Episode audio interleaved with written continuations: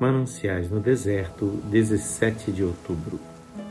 Longe de mim esteja gloriar-me a não ser na cruz de nosso Senhor Jesus Cristo, pela qual o mundo está crucificado para mim e eu para o mundo. Gálatas 6,14 Eles estavam vivendo para si mesmos. O eu, com suas esperanças, promessas e sonhos, ainda os tinha em suas mãos. Mas o Senhor começou a responder às suas orações tinham pedido um coração contrito e tinham se entregado a Deus para que tal coração lhes fosse dado a qualquer preço. E ele lhes mandou tristeza. Tinham pedido para ser mansos e ele lhes partiu o coração. Tinham pedido para morrerem para o mundo e ele destruiu suas vivas esperanças.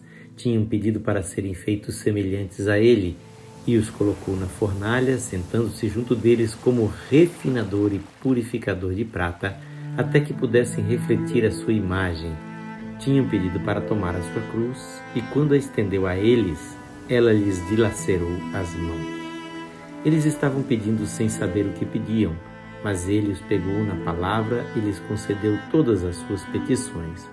Estavam longe de pensar em segui-lo até tão longe, ou de chegar tão perto dele Veio sobre eles um temor, como a Jacó em Betel, ou a Elifaz na noite de suas visões, ou aos apóstolos quando pensaram ver um fantasma e não sabiam que era Jesus.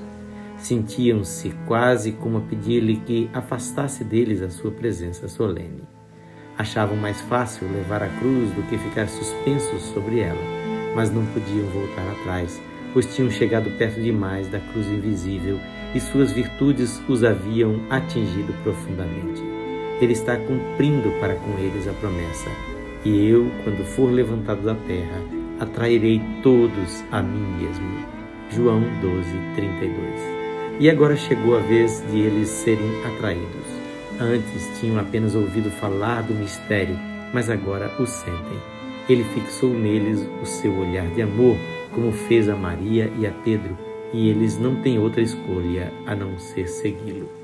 Pouco a pouco, de tempos em tempos, por leves lampejos, o mistério da sua cruz brilha sobre eles. Eles o contemplam exaltado, contemplam a glória que resplandece das feridas da sua santa paixão, e à medida que olham, avançam e são transformados na sua imagem, e seu nome brilha através de suas vidas, pois ele habita neles.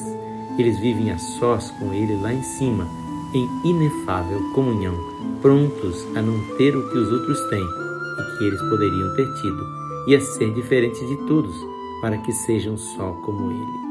Assim, eles são, em todas as épocas, os que seguem o Cordeiro por onde quer que vai. Tivessem eles escolhido por si mesmos ou seus amigos por eles, e teriam escolhido de outra forma.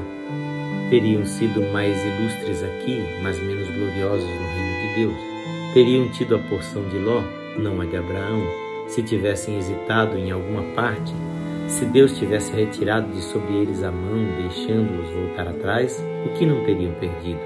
Que detrimentos não haveria na ressurreição? Mas ele os conservou em pé a despeito de si mesmos. Muitas vezes os seus pés bem que teriam escorregado. Na sua misericórdia, ele os conservou de pé. Agora, mesmo nesta vida, eles sabem que tudo o que ele fez foi sempre bem feito. Foi bom sofrer por aqui para poderem reinar ali, suportar a cruz aqui embaixo, para usarem a coroa lá em cima, e para que neles e a respeito deles fosse feita não a sua própria vontade, mas a vontade dele. Que o Senhor Jesus abençoe a sua vida e a sua família